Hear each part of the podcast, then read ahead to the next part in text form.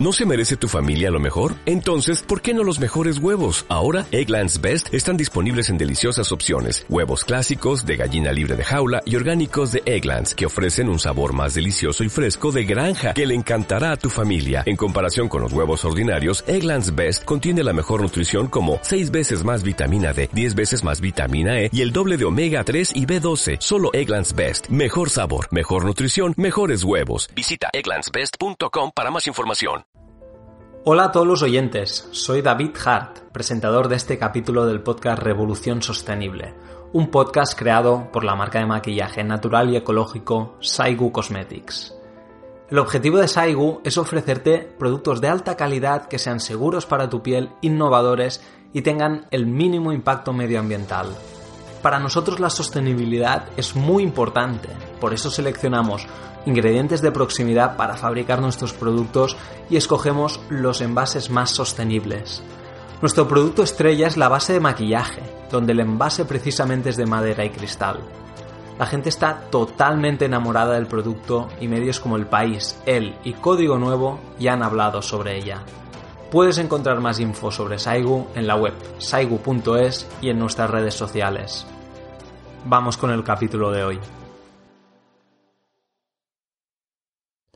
Muy buenas a todos y a todas. Bienvenidos a vuestra cita semanal con Revolución Sostenible, un podcast en el que hablamos con expertos, emprendedores, influencers y otras personalidades sobre la importancia de la empatía y el respeto a las personas, medio ambiente y animales.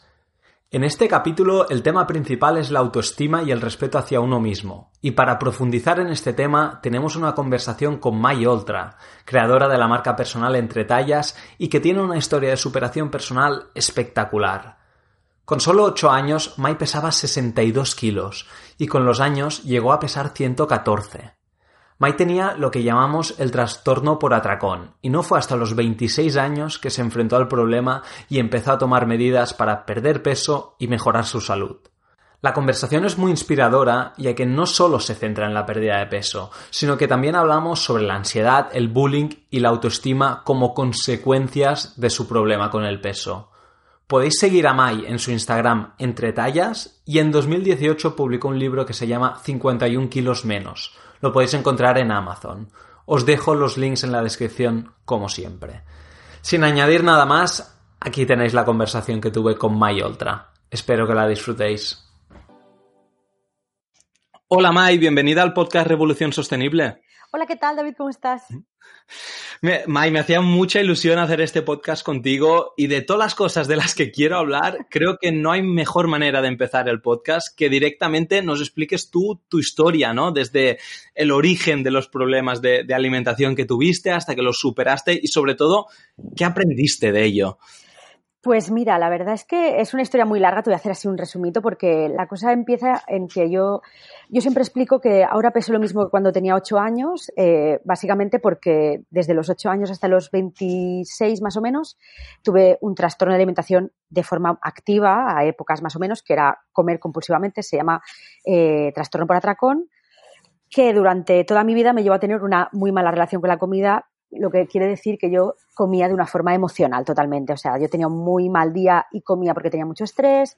Eh, entonces, esto me llevó a, tener una enfermedad que, ya no entro dentro de si el físico, cada uno, la diversidad y demás, sino yo tenía una enfermedad que es que tenía obesidad mórbida, pesaba 114 kilos y estaba enferma. Entonces, pues llegó un día que yo decidí poner remedio a esto porque me iba la salud y decidí enfrentarme a, al trastorno de alimentación, a, cambiar de hábitos, a tener una vida más activa.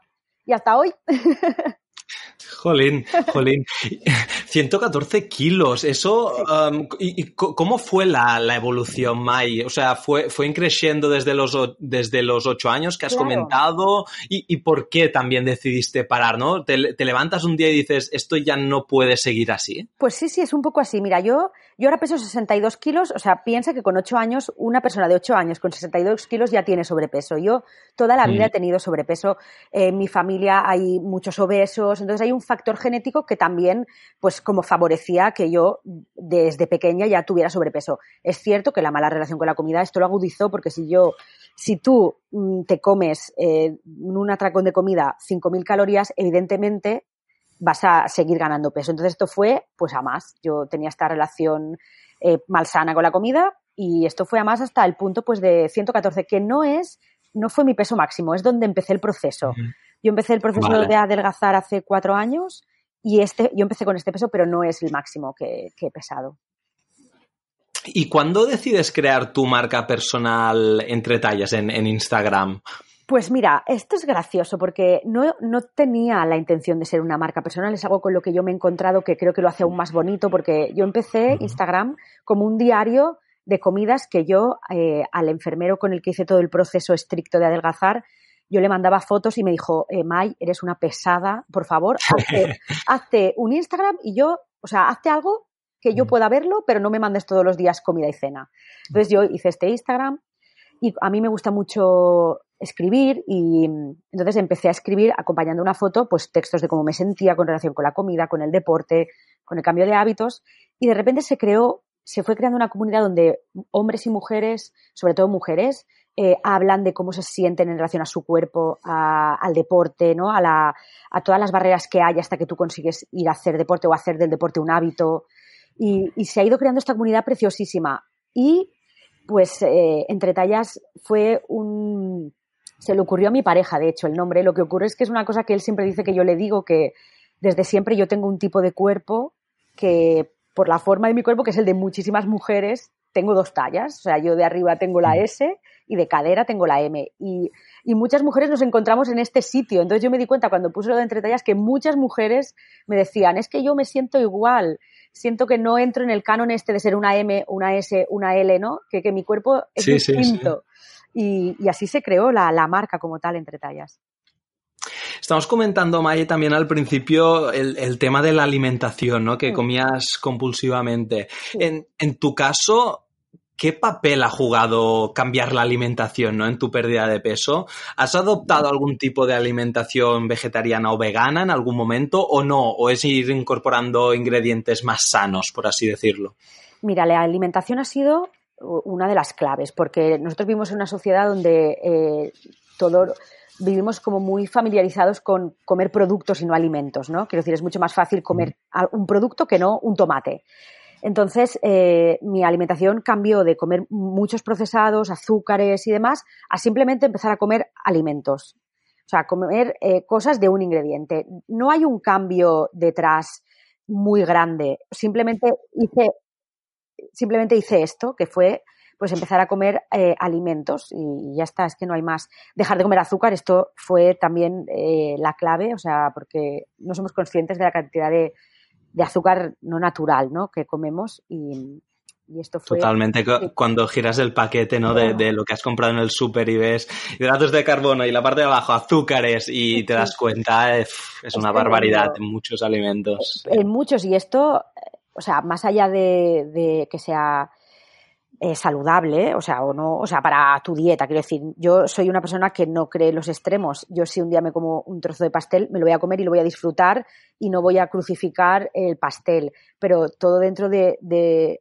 un equilibrio. A mí no me gusta decir moderación porque la moderación es algo que cada uno pone en un, en un sitio. Yo soy súper moderada comiendo coles de Bruselas, chocolate no tanto. Entonces, la moderación cada uno la pone en un sitio, pero creo que es importante estar como en equilibrio. Totalmente.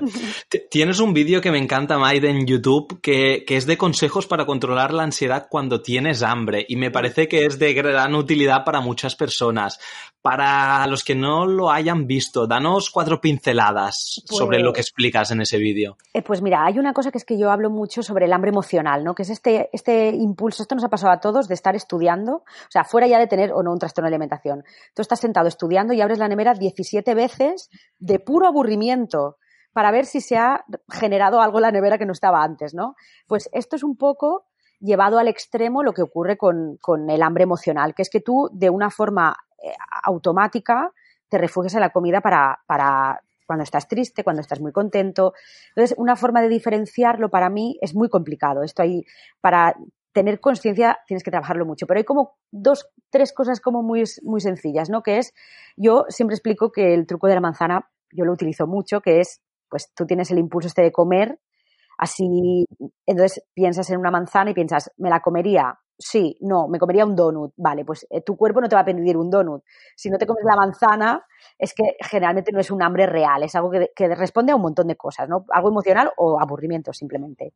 Y este me gusta mucho. Y luego, por ejemplo, pues eh, darte unos segundos antes de, de, hacer esto, ¿no? De comer compulsivamente, por ejemplo. Yo, una forma que, con la que conseguí eh, dejar de tener atracones de comida fue justo antes de hacerlo, pararme y pensar, vale, voy a parar esto cinco, cinco minutos, solo cinco minutos. Y generalmente en esos cinco minutos la mente racionaliza lo que está pasando y acabas por no darte el atracón o no comer compulsivamente. Entonces, hay como estrategias muy pequeñitas de, de, sobre todo, sobre todo son estrategias de parar y conectar en el momento en el que estás. Qué bien, qué, qué útiles estos consejos, la verdad, qué útiles. Ahora quiero dejar un poquito de lado el tema de la alimentación porque hay otro tema que, que, que, me fascina a mí, que es el de la autoestima. Y tú has dicho muchas veces que en el colegio sufriste bullying y el bullying sigue siendo un problema muy común hoy en día en, en nuestra sociedad y, y, tenemos que cambiar muchas cosas ¿no? al respecto. ¿Qué le dirías a la Mai de esa época para ayudarla a superar esa etapa? Mira, yo, eh, esto es un ejercicio que hago un montón y que recomiendo muchísimo, que es que hables con la persona que eras. Yo eh, le diría que todo pasará, que de, aunque, aunque en ese momento es un, lo estás pasando mal, yo recuerdo mucha dureza algunos momentos de, de, del instituto sobre todo y, y, le, y me diría a mí misma que ese momento pasará y que de ahí sacarás algo que, que, de los momentos más duros hay un aprendizaje que tú te vas a llevar para tu vida de adulta, ¿no? Entonces, yo me abrazaría, iría y me abrazaría y diría, esto pasará, tranquila, sigue, sigue adelante.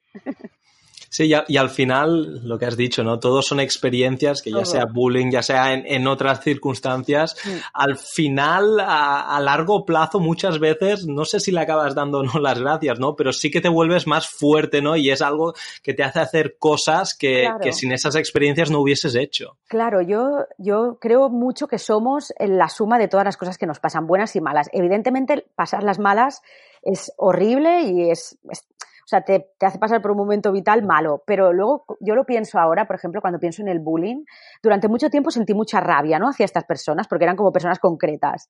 Entonces, du durante un tiempo sentí mucha rabia y me di cuenta que la rabia la estaba sintiendo solo yo, que era un sentimiento que estaba cargándome yo. Y, y poco a poco transité esta rabia hasta hasta ahora que estoy, que estoy en paz, que lo pienso y pienso, bueno, pues esa niña de nueve años a la que le rompieron los brazos a patadas, pues es la mujer que soy ahora. Y oye, pues ni tan mal, ¿no? O sea, eh, he aprendido a perdonar. Esto es algo que, que, que, es muy, que creo que me llevo de esta experiencia, aprender a, a aprender a perdonar.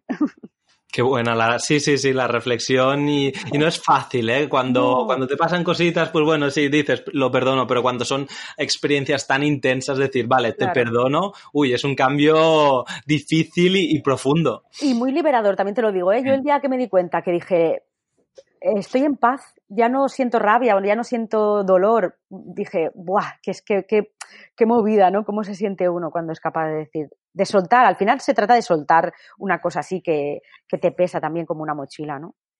Hablando de liberar, Mai, has hecho publicaciones y vídeos sobre cómo te ha quedado la piel después de, de este cambio que, que, que, has hecho y entiendo que debe haber sido una experiencia muy liberadora. ¿Lo has hecho con el objetivo de animar a más personas a contar su propia historia? Mira, eh, fue un paso muy duro, muy duro de hacerlo, sobre todo en el vídeo de YouTube, que es, el, es un vídeo que pues ahora debe de tener como unas 600.000 reproducciones, una cosa así, que es un vídeo que se ha visto mucho porque es una parte de la que no se habla. Y no se habla y hay un tabú porque eh, lo primero, la gente asocia eh, estar delgado a, a como un estatus o un... A mí me dicen mucho, eres más feliz ahora y yo pienso, no, no, lo que soy es menos infeliz porque ahora ya no me hago daño con la comida, pero feliz, antes también era feliz. La cuestión es que mucha gente cree, asocia todo esto a, a un tipo de, a, pues a un tipo de cuerpo y tal.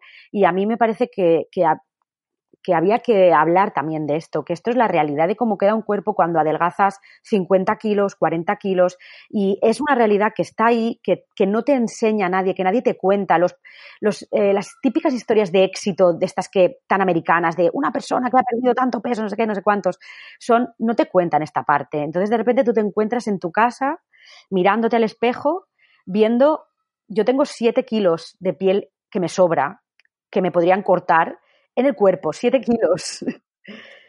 es un montón. Entonces, claro, de repente tú te estás mirando, no reconoces el cuerpo que tienes, te han dicho cuando seas delgada serás feliz, eh, tu autoestima subirá y, es una cosa que yo creo que había que hablar. Entonces yo lo hice un poco como reivindicación de mi cuerpo es así ahora y, está bien también.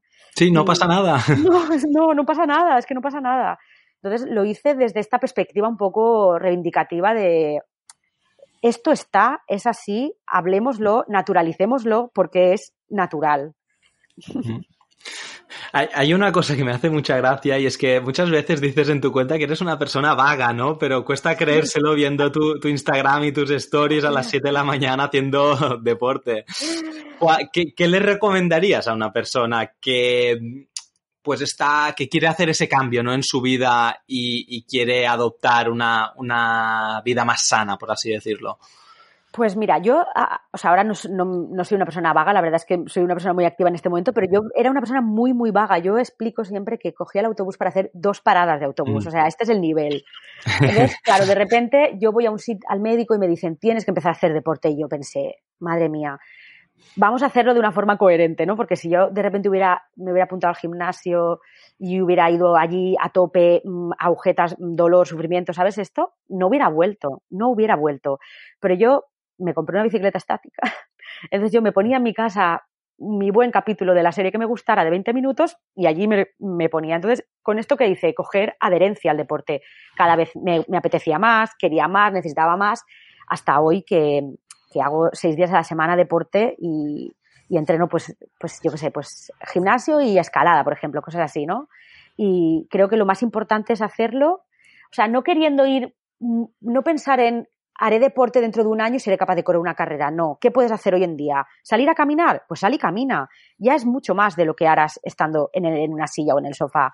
Empezar siendo, pues, como realista, ¿no? Con, coherente con lo que, Sí, y esto me recuerda mucho al podcast que hicimos con Lucía Gómez de, de, Cocinando con el Cambio, que ella dijo también que el tema de la alimentación tú no te la puedes imponer, tú no te puedes imponer una dieta estricta durante dos semanas y seguirla y no, porque después al final caerás y será peor, ¿no? Tienes que encontrar la solución que te vaya bien a ti, la que te haga progresar, ¿no? Entonces tiene mucho sentido esto, esto que cuentas tanto en el deporte, ¿no? Como alimentación, como en muchas cosas de, de la vida. Exacto, es que no tiene mucho sentido, o sea, a ver, yo entiendo la gente que tú empiezas súper motivado y de repente pasas de no hacer nada a querer ir cinco días a la semana al gimnasio. Está muy bien, igual la, la primera semana con la motivación lo haces. La segunda a lo mejor vas tres y la tercera no vas a ir. Entonces tiene mucho más sentido que hagas, pues yo qué sé, esto, salir a andar, andar 20 minutos al día, subirte a una bicicleta, eh, yo qué sé, cualquier cosa que tú a la que puedas coger adherencia, y,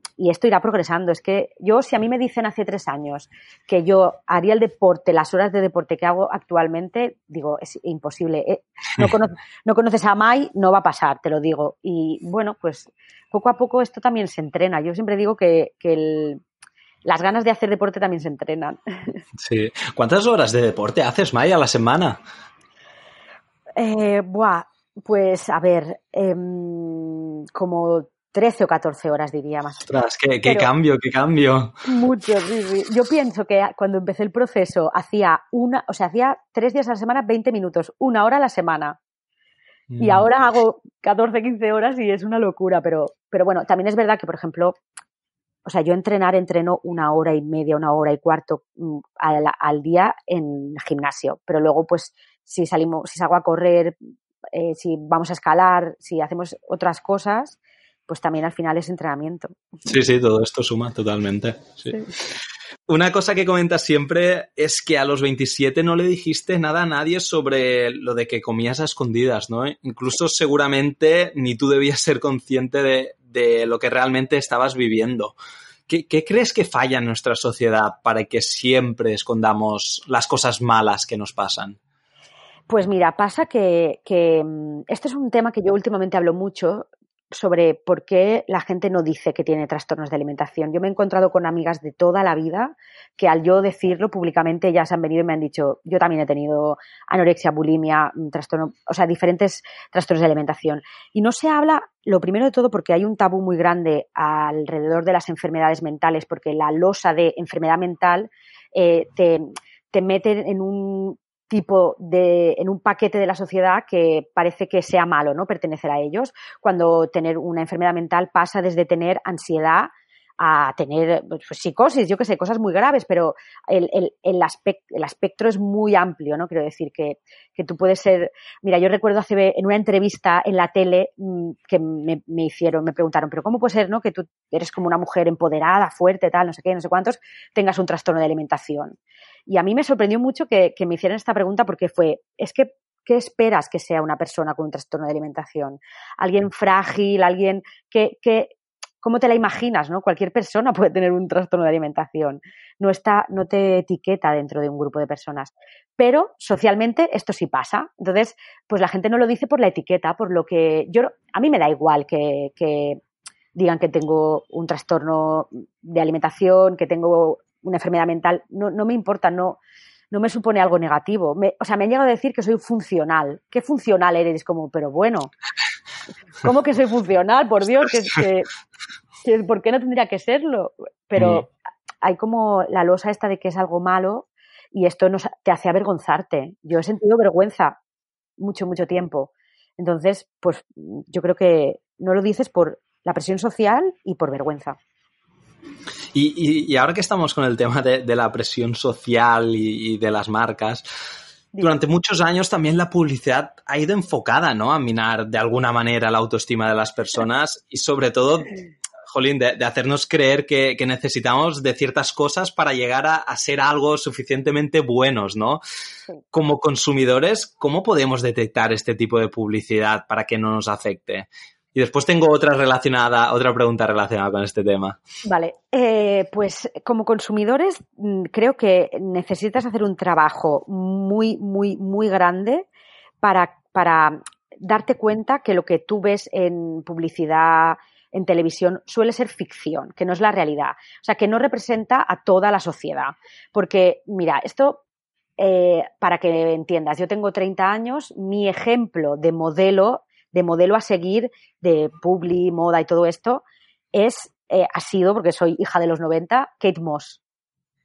Yo pienso en Kate Moss y me hago la y quiero decir, hoy en día no representa a un grupo muy pequeño de la sociedad que está muy bien, ¿eh? pero para que entiendas, ¿no? Mi, mi, mi umbral de éxito era ser como Kate Moss, que, que es una cosa muy loca, muy loca, porque Kate Moss, pues muy bien, pero o sea, es un tipo de, perfil de mujer que no es muy accesible, o sea, no accesible, sino que no es muy común, no sé cómo decirlo. No es el estándar, ¿no? No es el estándar, exacto. Mm. Pero claro, estamos, o sea, tú cuando asumes que lo que, que Kate, Moss, es un maniquí, que hace muy bien su trabajo, que hace lo que tiene que hacer muy bien, pero es eso, es lo que es, y dejas de querer aspirar a ser como es ella, creo que ahí hay un trabajo muy grande, porque ¿cómo le explicas tú a una o sea, nosotros como adultos creo que podemos diferenciarlo más, pero a un adolescente o a un adolescente, ¿cómo le explicas que el modelo a seguir no es el de la publicidad? O, no era el de la publicidad porque gracias a, las diosas esto se está abriendo y cada vez hay más diversidad dentro de la publicidad y puede haber un poco más de representación en la que tú te, veas reflejado, porque al final lo que las marcas buscan es que tú te veas reflejado en, la persona que hay en, consumiendo el producto y, y quieras consumirlo, ¿no? Mm. Entonces creo que hay un trabajo uno que tendría que hacer las marcas, que es de honestidad, que es empezar a, utilizar modelos de todos los targets y otro como consumidor que es separar la realidad de la ficción. Eh, eso te quería preguntar, o sea, a las marcas sobre todo, ¿tú les exigirías honestidad a la hora de transmitir esos mensajes? Sí. Ah, es que, de hecho, es lo único que yo le exigiría a una marca. Honestidad y transparencia a la hora de pues uno, de comunicar su producto como tal, o sea, que, te hablen con honestidad de lo que producen y que lo publiciten también con, con, esto, ¿no? Con honestidad hacia su público, no de ellos, sino que sean honestos con el público al que, al que le hablan, al que le hacen llegar su producto y su mensaje.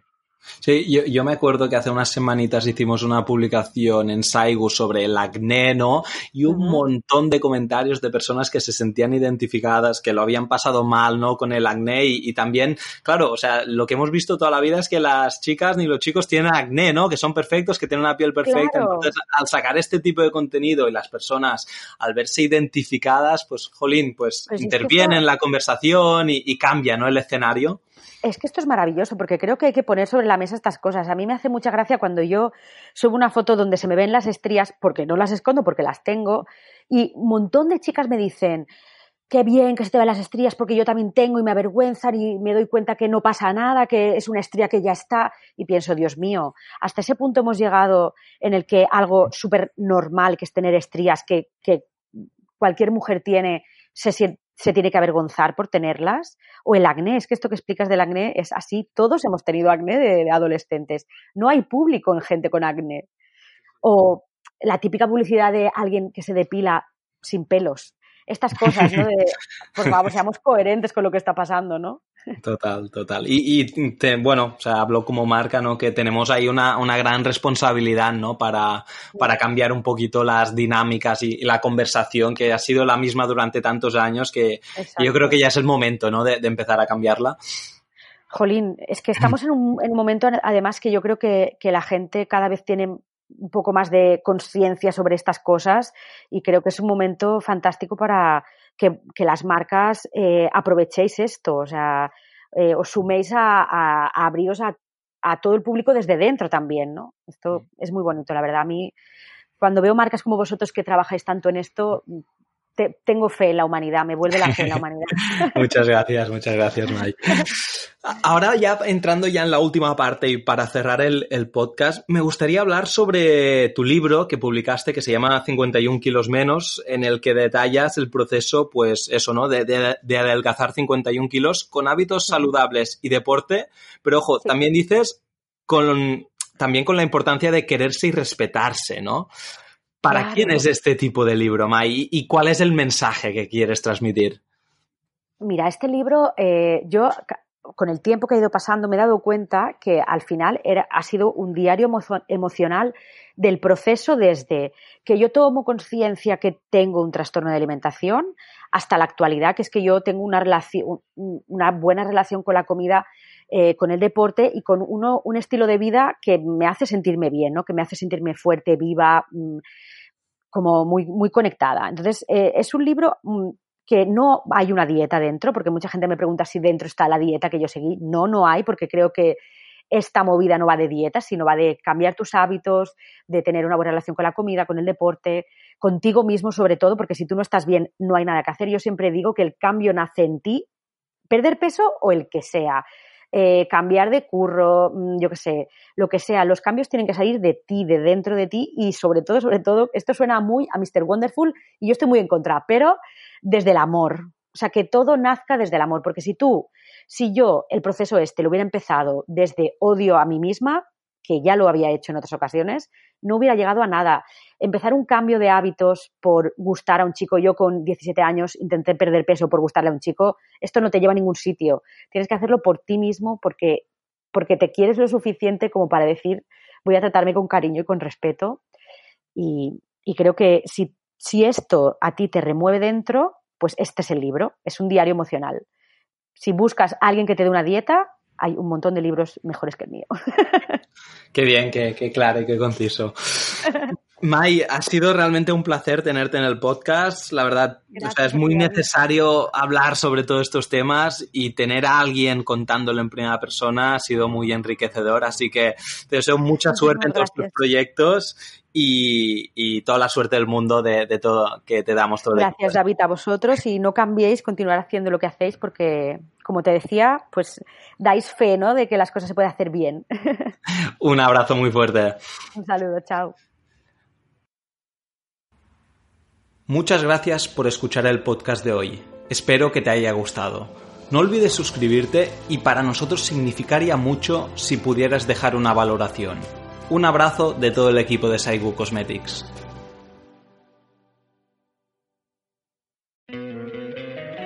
Encantaría tener 100 dólares extra en tu bolsillo? Haz que un experto bilingüe de TurboTax declare tus impuestos para el 31 de marzo y obtén 100 dólares de vuelta al instante.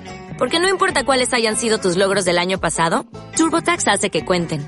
Obtén 100 dólares de vuelta y tus impuestos con 100% de precisión. Solo con Intuit TurboTax. Debes declarar para el 31 de marzo. Crédito solo aplicable al costo de la presentación federal con TurboTax Full Service. Oferta sujeta a cambios o cancelación en cualquier momento.